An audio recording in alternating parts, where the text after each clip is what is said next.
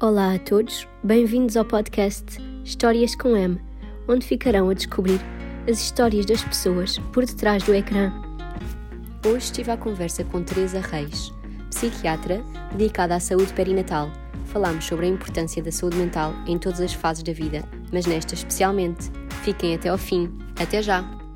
Bom dia, Teresa. Muito obrigada por teres vindo aqui ao podcast. Eu é que agradeço. Sentes que se começa a falar mais sobre, esta, sobre este tema? Sim, sem dúvida. Noto bastante diferença entre a fase em que comecei a especialidade, isto, portanto, em 2012, agora de repente, uh, e portanto, parecendo que não, não são assim tantos anos, mas eu sinto diferença, acho que se está a falar mais acho que se começa a valorizar mais a importância de um equilíbrio entre a saúde física e a saúde mental.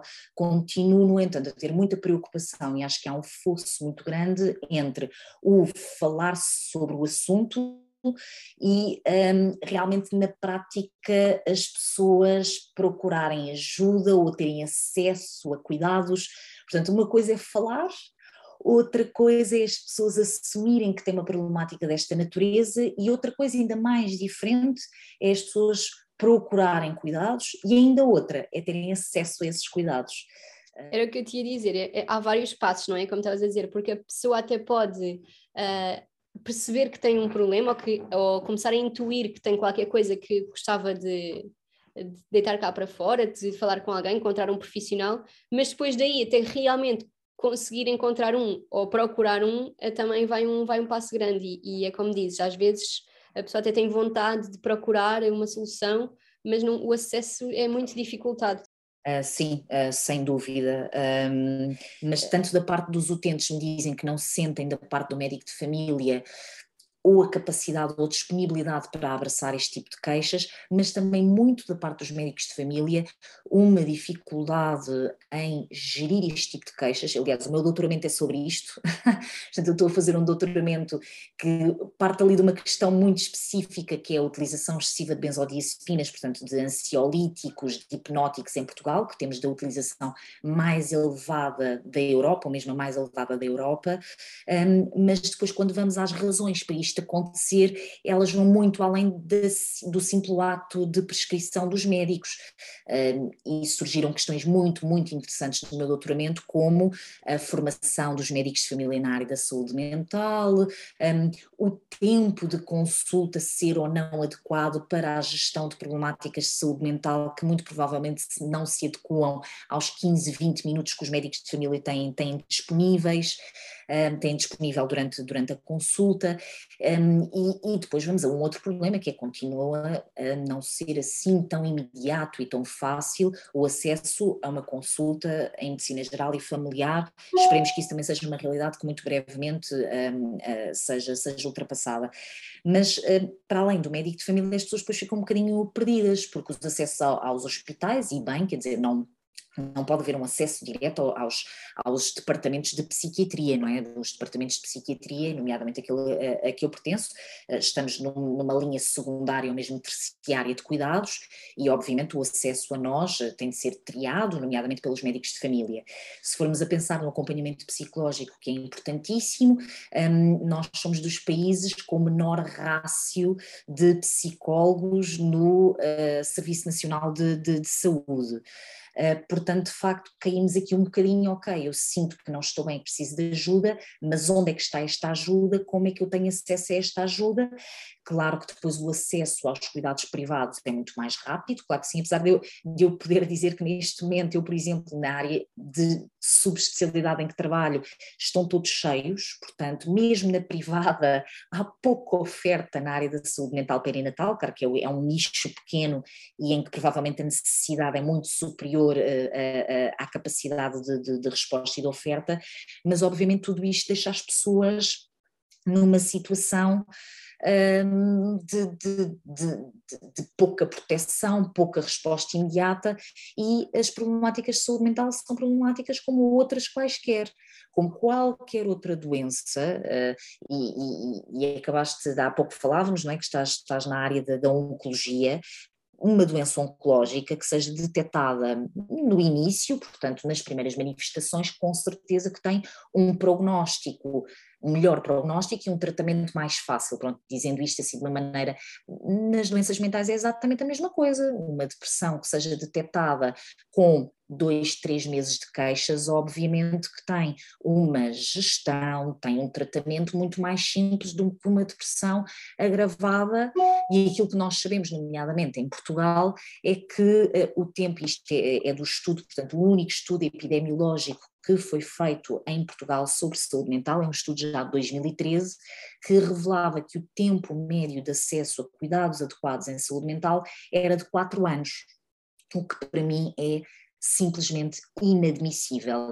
Uh, e se pensarmos noutras doenças, imagina na tua área, uh, o tempo médio de acesso a uma consulta de oncologia após o diagnóstico de um cancro da mama, vamos tornar as coisas assim um bocadinho mais específicas, a pessoa só ter acesso a cuidados adequados passado quatro anos.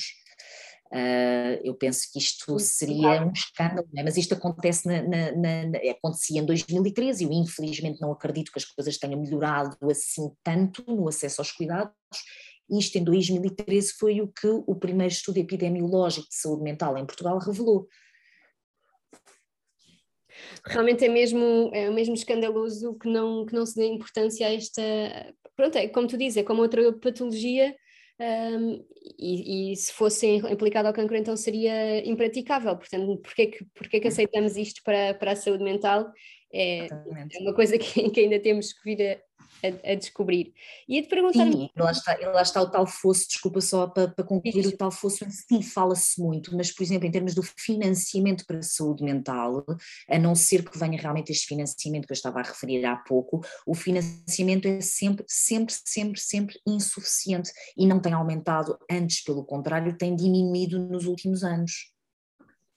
Pois é, um pouco como tu dizes, as pessoas tendem a achar que os problemas de saúde mental é uma mariquice, ou que falta até ar livre, ou falta até trabalhar mais ou menos, dependendo dos casos, um, e, e tem-se sempre esta sensação de que a pessoa é culpada da sua doença, quase, não é? Tipo, estás triste, pronto, é como se tu é que tivesses que te, te autocurar, não é? Auto, auto melhorar e que tivesse essa responsabilidade da doença. Quando uma pessoa com uma doença, uma crise renal ou, ou um cancro, ninguém lhe diz que, um, pronto, que, que ela é que tem que se resolver a si própria. Exatamente. Exatamente, exatamente. É, é, extremamente cruel e injusto. Eu é raríssimo, raríssimo quando as pessoas estão gravemente doentes e precisam, por exemplo, de baixa médica, é raríssimo, raríssimo que na consulta seguinte não haja queixas de represálias por parte da entidade empregadora. Isto não acontece num cancro, não acontece quando as pessoas partem uma perna, não é? Aconteceu, aconteceu, a pessoa não tem culpa. Há sempre, sem dúvida, isso que estás a dizer, uma culpa de responsabilização e de. Mas, mas mas depressão, mas precisas ficar de baixa por causa de uma depressão, portanto quase uma desvalorização, que depois obviamente é tudo menos benéfico para o processo de recuperação da, da pessoa, não é? Portanto, assim como no cancro a última coisa que uma pessoa quer ouvir é... Um, não, não digas a isso, passa à frente, isso distrai-te que isso vai melhorar, quer dizer, ninguém diz isto a uma pessoa com, com cancro, não é? Porque é que dizem a uma pessoa com, com doença mental, não é? Sem dúvida, mesmo assim. a discriminação em relação a, estas, a esta área e, e, lá está, eu tenho algumas dúvidas que só falar sobre esta problemática, claro que falar ajuda, mas acho que há muita, muita coisa que, que precisa ainda de acontecer para haver uma integração, uma normalização, muitas vezes o que eu digo, a normalização da doença mental, que muitas vezes aquilo que eu digo é, é uma, uma coisa que eu digo imensas vezes, no dia em que as pessoas possam dizer que estão deprimidas, assim como dizem que partiram uma perna e que, e que o apoio perante essa situação seja igual, eu, uh, eu fecho a loja e arrumo, arrumo as botas e tenho o trabalho feito e posso me reformar. Pelo menos estas leads de, de, de advocacia pela saúde mental, claro. Sim, é, realmente é um, é um, trabalho importante e, e ainda bem que, que estás a fazê-lo, um, porque, porque lá está, é como diz, é, realmente é, é uma discriminação. E hum, queria te perguntar aqui um, o que é que te levou realmente a, a este nicho da saúde perinatal e, e, a esta advocacia pela, pronto, pela, pela saúde mental na, nas mulheres? Ui, olha, isso é um percurso, vou tentar assim resumir muito, muito rapidamente, porque é um percurso que começa quase na minha infância. Eu tinha, os meus avós estavam muito ligados a questões da família, portanto o meu avô era juiz em tribunal de família, a minha avó foi assim das fundadoras dos cursos de, de, de assistente social e portanto muito ligadas a estas questões sociais e da família, e os meus avós tinham uma máxima que era uh, temos, temos de contribuir, ver, uh, verdadeiramente contribuir para a diferença que, que queremos ver no mundo, e uma das coisas que eles incentivavam muito os netos a fazer era voluntariado assim que fazíamos 18 anos. A minha avó estava na direção, na altura, de umas associações que até são relativamente conhecidas, as Florinhas da Rua, o, o Novo Futuro, portanto, ela esteve ligada no início dessas associações e, portanto, um, a, a minha irmã e um grupo de jovens na altura criaram aquilo que, que é hoje em dia a Candeia, é uma associação de jovens que dá apoio a estas casas de, de, de, de acolhimento de crianças em risco e, portanto, portanto, eu, como todos os netos, comecei a fazer voluntariado e, portanto, começou aí muito o bichinho das causas e das causas de fazermos a diferença. Eh, enfim, entretanto, também tinha começado medicina, portanto, tudo isto fazia sentido. Depois a escolha, portanto, o curso foi passando, eu sempre fazendo este voluntariado já, eh, portanto, este voluntariado levou-me muito às questões da família e da parentalidade, era uma coisa que para mim já fazia muito sentido, mas eu na altura achei que fazia sentido sendo ginecologista, portanto, sendo obstetra, era aquilo que eu queria ser. Fiz o Harrison uma vez, fiz o Harrison duas vezes e não consegui ter nota para aquilo que era, que era o meu sonho e que hoje em dia continuo a achar que é uma especialidade lindíssima e isto depois obviamente leva-me aqui à saúde mental perinatal, como é óbvio, é um bocadinho a minha, a minha realização se calhar para esse objetivo que tinha, mas que hoje em dia penso ainda bem que não foi por uma série de razões, acho que sou muito melhor, muito melhor psiquiatra e, muito, e especificamente na área da saúde mental perinatal do que alguma vez seria como, como obstetra. Um, e, portanto, entretanto, escolhi psiquiatria. Eu, durante a especialidade, até, até fiz especialização noutra área, mas que acaba por se tocar muito aqui com a saúde mental perinatal, em algumas coisas que foi em reabilitação, portanto, estive até fora do país. E, portanto, eu, eu, eu gosto das causas difíceis e das causas, portanto, reabilitação é uma área em que Portugal tem muito pouco financiamento e é uma área que trabalha realmente com os doentes mentais mais graves na sua reabilitação e integração comunitária. Um, e depois, realmente, ainda antes de ser mãe, e lá está no meio disto tudo, da parentalidade e destas coisas que eu gostava também de refletir sobre a família, comecei também a fazer formação na área da saúde mental perinatal, e realmente é uma área que que me satisfaz muito, eh, que me diz muito e que vai muito buscar destas experiências de desafios da família. Claro que na altura em que eu trabalhei nesta área mais em voluntariado e completamente em voluntariado envolvida com esta, com esta associação de jovens, eram situações de parentalidade muito complexas, mas em que eu via realmente os efeitos e os resultados de um processo de parentalidade com muitos, muitos aspectos negativos, não é? Porque estas crianças, muitas delas viviam situações uh, negligência e por isso é que estavam nestas casas de acolhimento e portanto tudo isto lá está, foi, foi, um caminho com muitos, mas a vida também é muito assim, não é?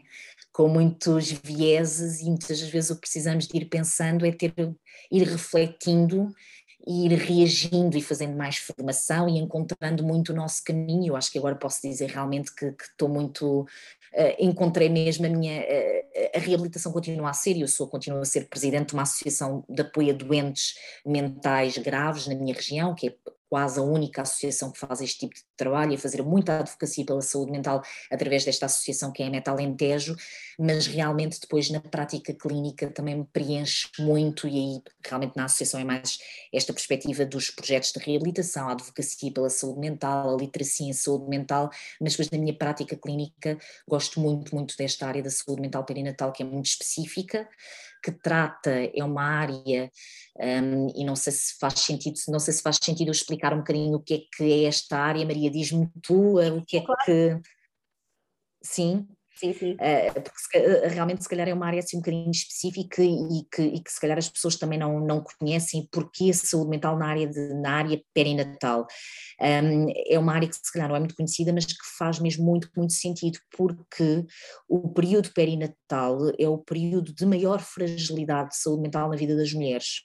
Dito isto de uma maneira muito simples, se há fase da vida das mulheres em que é mais provável desenvolverem doença mental é o período perinatal. dito isto ainda de uma outra maneira, alguém que ao longo da sua vida, e aqui estamos a falar em Portugal, um, e segundo também este estudo epidemiológico, um, e pensando nas doenças mentais mais leves ou moderadas, portanto, ansiedade e depressão, um, aquilo que este estudo preconizou e encontrou nos seus resultados é que uma em cada quatro portugueses iria sofrer ao longo da sua vida alguma problemática de saúde mental. Portanto, uma questão super prevalente, muito mais prevalente do que um, problemas oncológicos, até a maior parte dos problemas cardiovasculares, portanto uma prevalência muito, muito elevada. E portanto, se uma mulher se encontra dentro destes 25% aproximadamente de vir a desenvolver ao longo da sua vida alguma problemática de doença mental, é mais provável que isto aconteça um, no período perinatal, portanto um período de muita fragilidade, a probabilidade de desenvolvimento de algum tipo de doença mental no período perinatal, e o período perinatal é, nas, eu gosto muito de ir ao período pré-concepcional, porque o período pré-concepcional inclui muitas das vezes a tentativa de gravidez, que não é muitas das vezes uma fase muito fácil, algumas perdas gestacionais, portanto aqui já, já é uma fase de fragilidade da vida da mulher, o período pré-concepcional, mas aquilo que está preconizado nas definições como o período perinatal é a gravidez e o pós-parto. E portanto, como eu ia dizer, neste período da gravidez e do pós-parto, a probabilidade de desenvolver doença mental é de 30%. A doença mental no período perinatal é a principal complicação obstétrica do período perinatal. Está bem? Isto é das coisas que, é outra coisa que eu digo imensas vezes, e todas nós que já tivemos filhos, ou quem já esteve grávida, ou quem não está e um dia se calhar vai estar, durante todas as consultas faz uma avaliação da tensão arterial, faz muitas análises sanguíneas em que lhe é pedido uma avaliação da glicémia, pelo risco da diabetes estacional, mas se nós formos olhar para a prevalência destas problemáticas, é de 6, 7, em alguns estudos vai até aos 8, que seja 9%, ok? Portanto, nenhuma destas problemáticas que é rastreada repetidamente durante a gravidez e muitas vezes no pós-parto se compara à probabilidade do desenvolvimento de doença mental no período perinatal. E eu aqui, mais uma vez, estou a falar mesmo de perturbação e doença mental, não estou a falar de, não estou a falar de baby blues, não estou a falar de um dia mau, estou a falar de doença. E, portanto, perante isto, eu deixo se calhar a reflexão a quem está ouvir, porque raio é que não há uma, uh, um rastreio sistemático destas, destas problemáticas no período perinatal que não é feito, pelo menos, não sei se a ti Maria fizeram, mas pelo menos a mim nunca ninguém me passou nenhuma escala, nem ninguém me fez nenhum rastreio de saúde mental no meu período perinatal. Uh, e a maior parte das pessoas que eu conheci a quem eu faço esta pergunta me respondem que não, que nunca ninguém lhes fez uh, nenhuma avaliação nesta, nesta área. Portanto, Portanto, eu acho que aqui voltamos outra vez à questão anterior do estigma, da discriminação, do se calhar fala-se, mas ainda não se fala o suficiente, ou fala-se, mas entre o falar e a prática, uh, realmente olhar de uma outra forma para esta questão, ainda há aqui um fosso muito grande e uma diferença muito grande. Eu, por acaso, não me fizeram nenhum rastreio, mas sabes que estagiei num centro de saúde em que a médica de família passava um, uma, uma espécie de exercício uh, uhum. para avaliar como é que estava a saúde mental da grávida nas consultas, uma vez por trimestre. Uh, e achei Fantástico. muito interessante, por acaso. Sim, sim. Mas é, é, ainda, bem, pessoal, ainda bem felizes, felizes dos utentes dessa médica de família, mas isso não é transversal e não. mais não há nenhuma orientação, que é o que, na minha opinião, aqui estou, estou se calhar a falar da minha opinião, na minha opinião era o que deveria existir, deveria haver, tal como está preconizado, existem, eh, portanto, eh, guidelines, orientações para ser feito o rastreio da diabetes estacional de uma determinada forma, também deveriam haver essa, essas orientações para o rastreio uh, da saúde mental no período perinatal. Sim, sem dúvida. É, realmente não se explica. É, é uma doença como qualquer outra, uma complicação como, como qualquer uma das outras, e não se explica mesmo que não haja isso, tendo em conta que já existem estas ferramentas, porque esta médica que te digo, uh, pronto, estava a investigar a nível pessoal, e por isso é que aplicava esta uhum. ferramenta, uh, mas existindo estas ferramentas já uh, desenhadas mesmo para esta parte, para este período da gravidez e do pós-parto, não sei porque é que é tão fácil aplicar, não sei porque é que não se, não se institui. Claro que sim, posso dizer que noutros países o que existe é uma escala de autopreenchimento um, que a mulher preenche, se calhar, em 10, 15 minutos e que depois é, é contar os pontos, portanto é, é muito fácil. Agora, se calhar, há médicos de família que vão ouvir e dizer mais uma coisa para nós fazermos. Uh, pois, mas se calhar então tem de se repensar como é que os cuidados de saúde primários estão organizados, e nomeadamente a consulta, uh, uh, eu agora está-me a faltar o nome, mas é o, o infantil, portanto, como é que é que, que tem gravidez, portanto, os médicos de família já têm, portanto, uma consulta específica desculpa, está-me a faltar o nome, mas que é de saúde materna, materno-infantil, não é? Penso que é mais ou menos isto.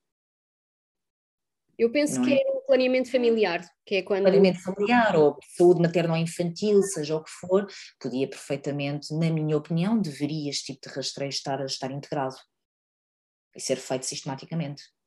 Tu encontras que existem, eh, dentro disto que estávamos a falar, da duração da consulta, existe um papel na relação médico-doente que, que, se possa, que se possa ter um, um impacto no tratamento a par com a medicação? Como é que tu costumas fazer uh, quando encontras a, a doença mental neste período?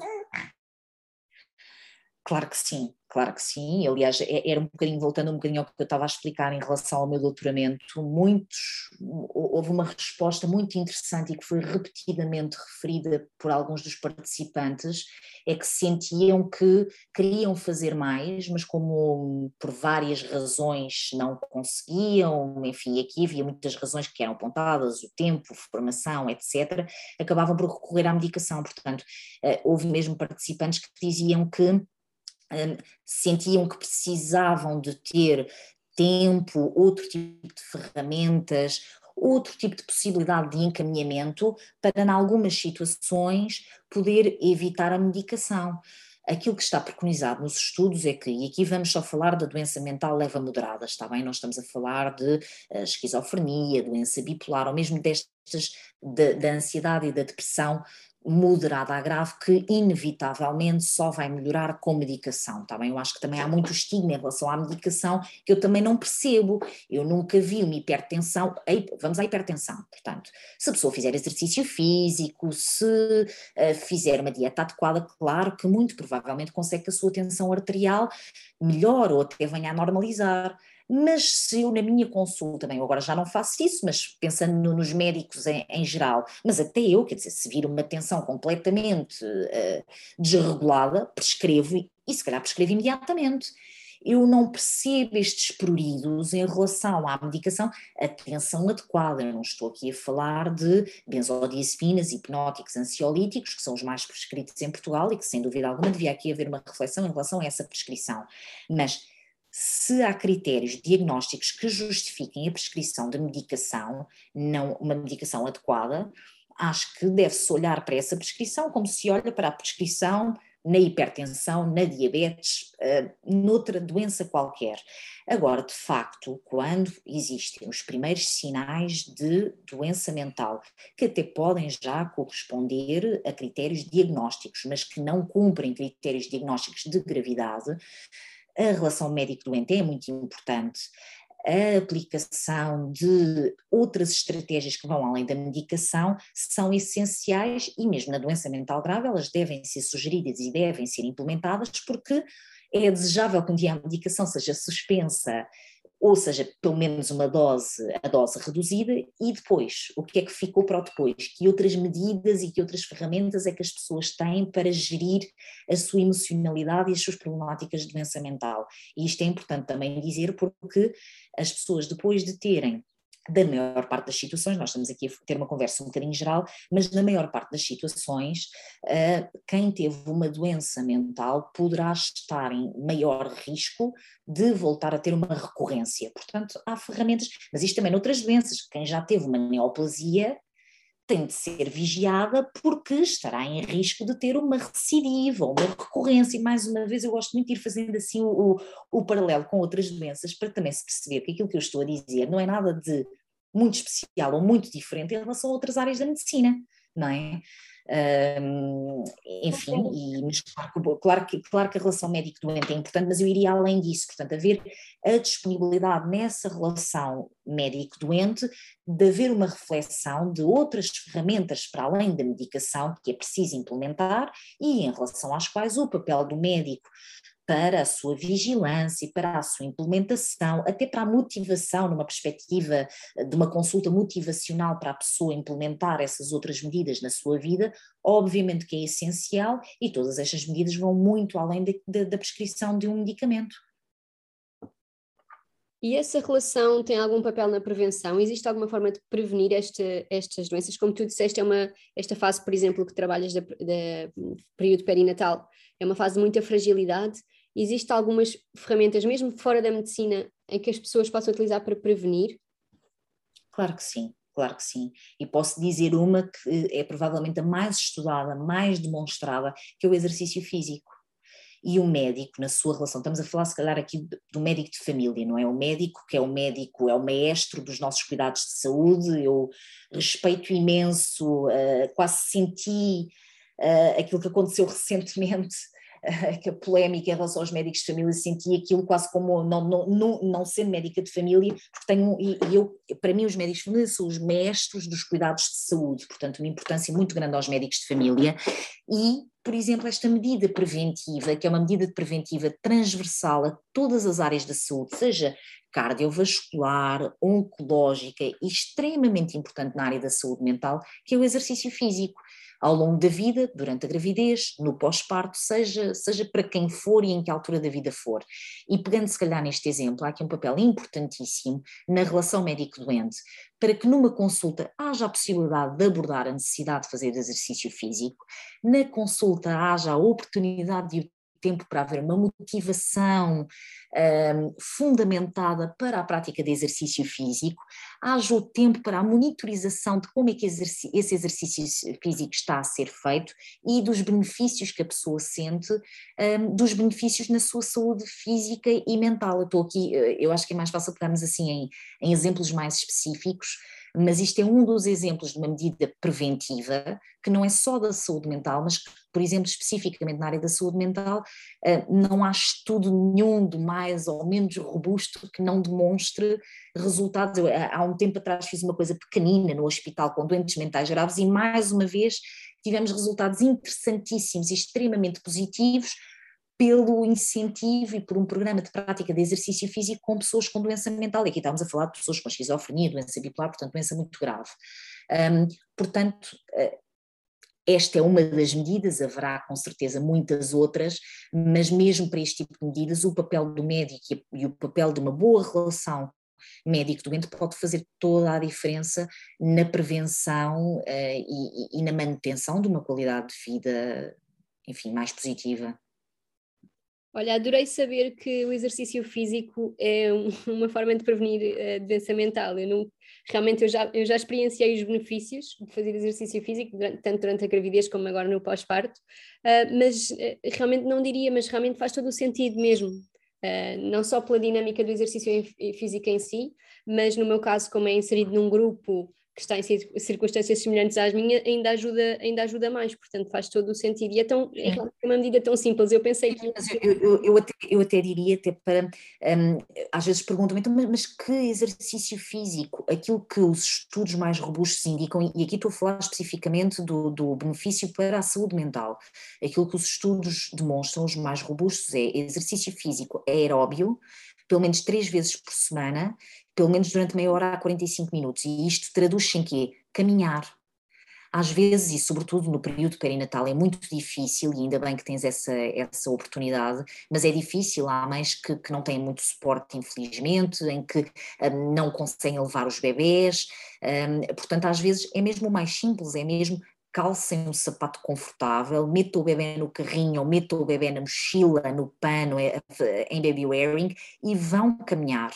Um, e, e isto feito desta forma regular tem um benefício importantíssimo. Aliás, eh, as minhas consultas e aquilo que eu faço enquanto psiquiatra vai muito, muito além da medicação, apesar de muitas das vezes a medicação ser necessária, e uma das medidas do plano de pós-parto uh, para, uh, ou plano de gravidez, para a recuperação do sofrimento emocional ou mesmo para a doença mental, inclui na maior parte das vezes a prática do exercício físico e a minha, e a minha supervisão e motivação para que isso aconteça numa perspectiva não só preventiva, mas mesmo de, de complemento ao tratamento médico e farmacológico.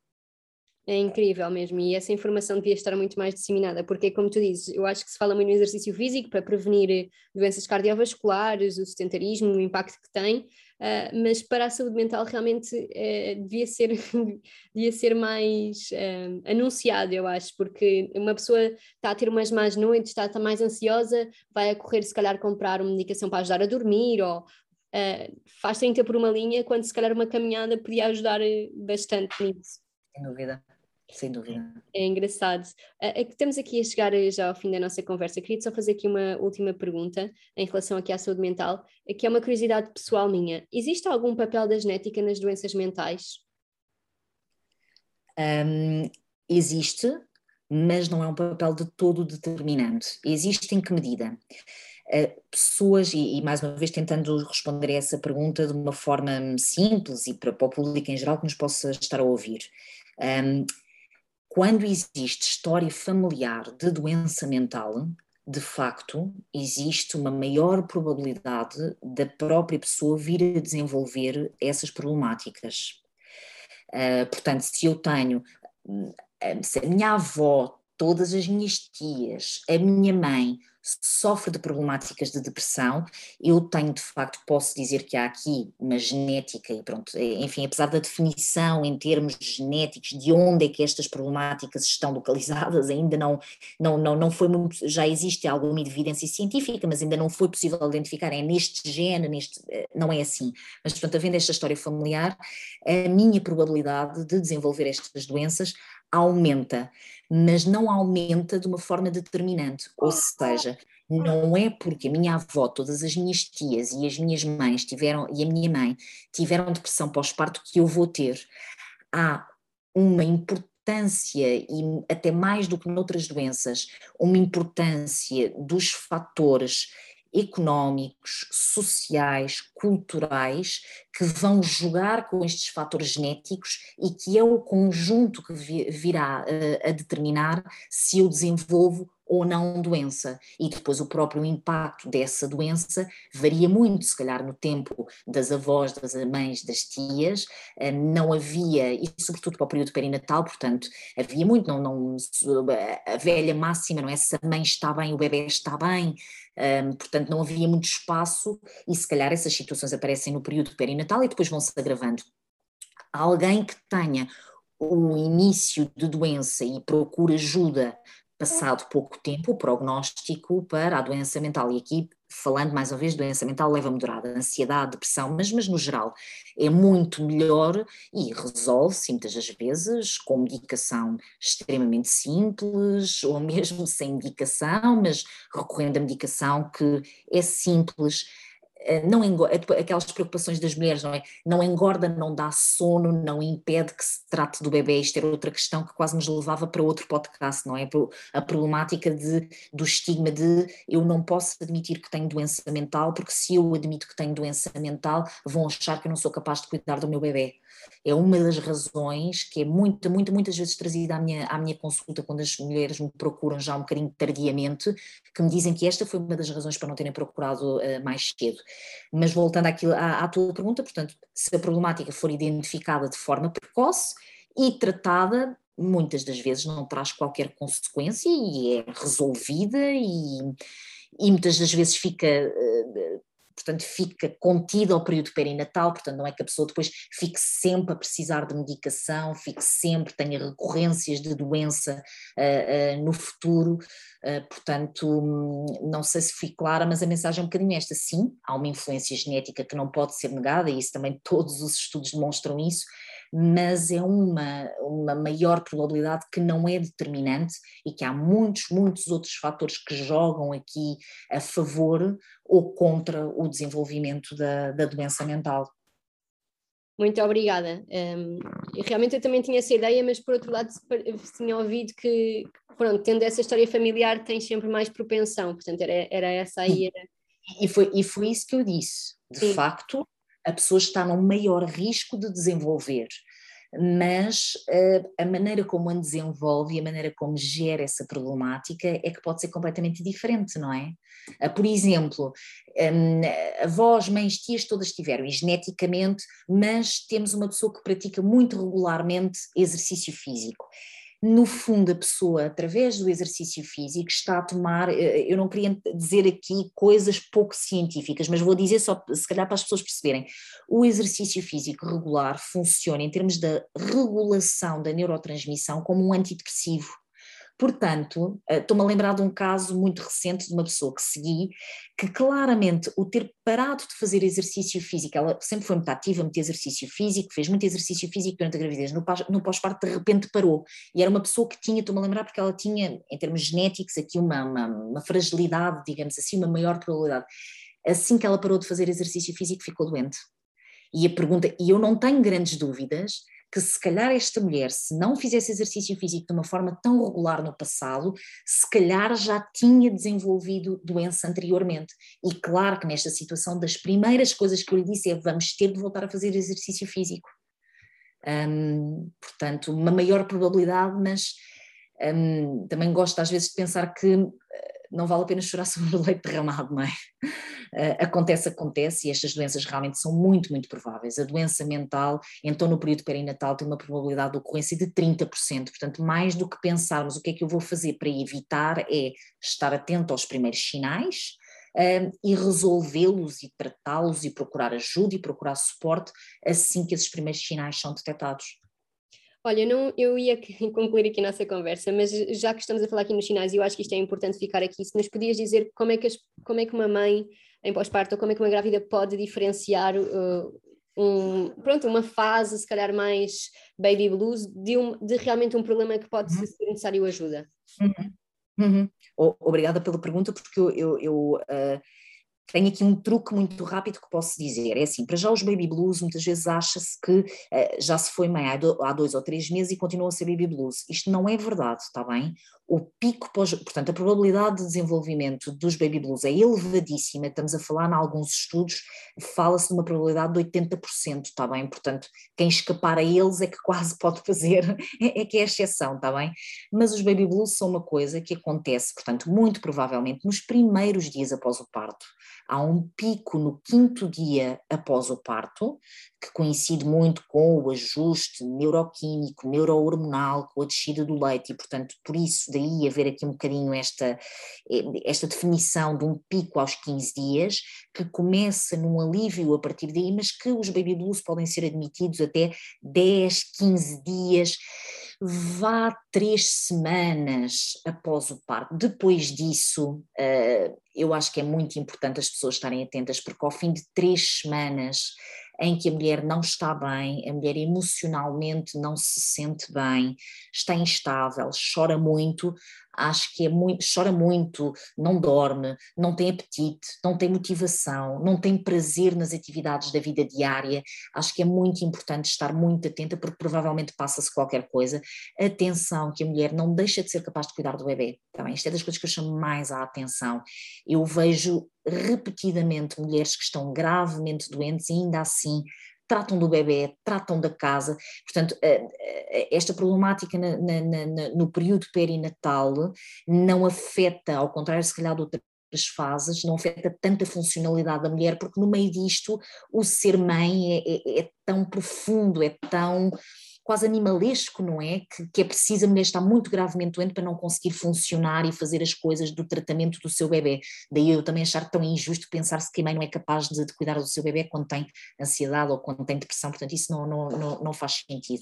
Depois há aqui uma coisa que eu digo muitas vezes e que se calhar é uma coisa mais uma vez um bocadinho geral e que se calhar aqui se calhar não tem tanto, tem valor científico, porque isto é muitas vezes o que acontece, mas se calhar para ajudar um bocadinho mais uma dica prática é completamente diferente uma mulher que, uh, imagina-te a visitar alguém que não está bem, uh, cinco ou seis dias depois do parto, e que começa a chorar e que, diz, uh, e que te diz, ah, eu estou a chorar, mas olha, eu estou bem, eu nem sei porque é que estou a chorar, eu estou bem, eu estou, eu estou a fazer tudo, eu sinto-me bem.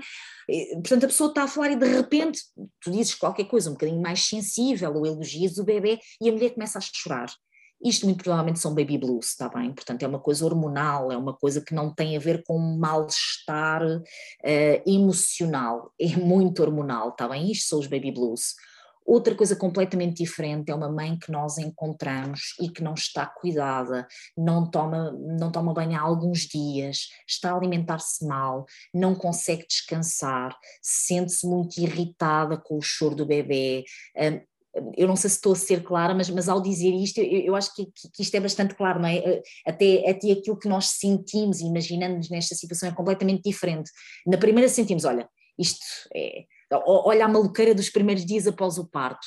Na segunda situação, eu pelo menos se isto me acontecesse, eu fico verdadeiramente preocupada e pensando numa amiga, eu ficaria preocupada com esta amiga, eu ficaria preocupada com esta familiar.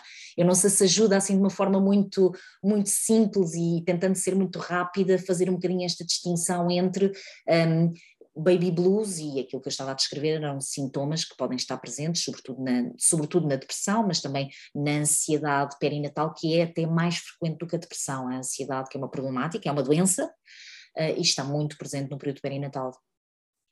Eu acho que sim, foi uma boa distinção. Eu própria não sabia que os baby blues só se aplicavam aí nos primeiros dias. Uh, muito obrigada por esclarecer esses conceitos que, que são muito importantes. Falam-se muito, mas depois acaba por não ficar bem, bem esclarecido. Agora queria-te fazer a última pergunta que eu faço a todos os que vêm aqui no podcast. Infelizmente ficava a falar contigo muito mais tempo, porque este é um tema que também me interessa muito uh, e acho que há efetivamente. Fazemos outro.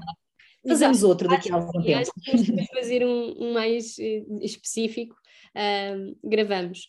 Mas antes de, antes de nos despedirmos, queria te perguntar se pudesses conversar com uma pessoa desde o início da história da humanidade, quem é que escolherias? Ui, Ui, essa pergunta é muito difícil porque eu falava com muitas pessoas, mas, mas provavelmente eh, seria o Dalai Lama. Muito bem, a pergunta é mesmo feita de, de propósito para ser, eh, para ser assim, pronto, para não ter que não pensar muito. Porque para não pensar, mas acho que sim, acho que sim. Mas sim, mas sim, lá está. Eh, pensando no meu, naquilo lá está, no contributo que eu gostaria de dar, gostava que me fechassem numa sala assim com uma série de líderes mundiais, mas da parte económica, não é? E que eu me pudesse preparar para fazer um pitch pela saúde mental em que pedia milhões e milhões e milhões para a saúde mental e para tudo aquilo que precisa de ser feito, uh, nomeadamente em, em, especificamente em Portugal, quer dizer, precisamos aqui de uma força e, e para isto precisamos dos políticos, não é? Nós queiramos ou não, sejamos a favor ou não, e seja de que, de que, de que área política sejamos, eh, precisamos que haja aqui um, um assumir dos políticos uh, como uma prioridade. A saúde mental é uma prioridade de política em saúde, um, ehm, ser dada prioridade e financiamento, dinheiro, também para as coisas acontecerem, porque de outra forma as coisas não acontecem, mas realmente em termos pessoais gostava muito de, de poder ter uma conversa com o Dalai Lama. Muito bem, Teresa. Muito obrigada por, por este bocadinho, por esta conversa. Uh, fica combinado já para mais para a frente mais um, mais um episódio para, para podermos. Claro, Maria, fico, fico muito feliz, obrigada eu pela oportunidade e lá está, para falar sobre saúde mental e também contribuir aqui um bocadinho para, enfim, eh, um bocadinho luta contra o estigma, eh, uma menor discriminação destes temas, estou sempre, estou sempre disponível. Muito obrigada pela oportunidade. Obrigada.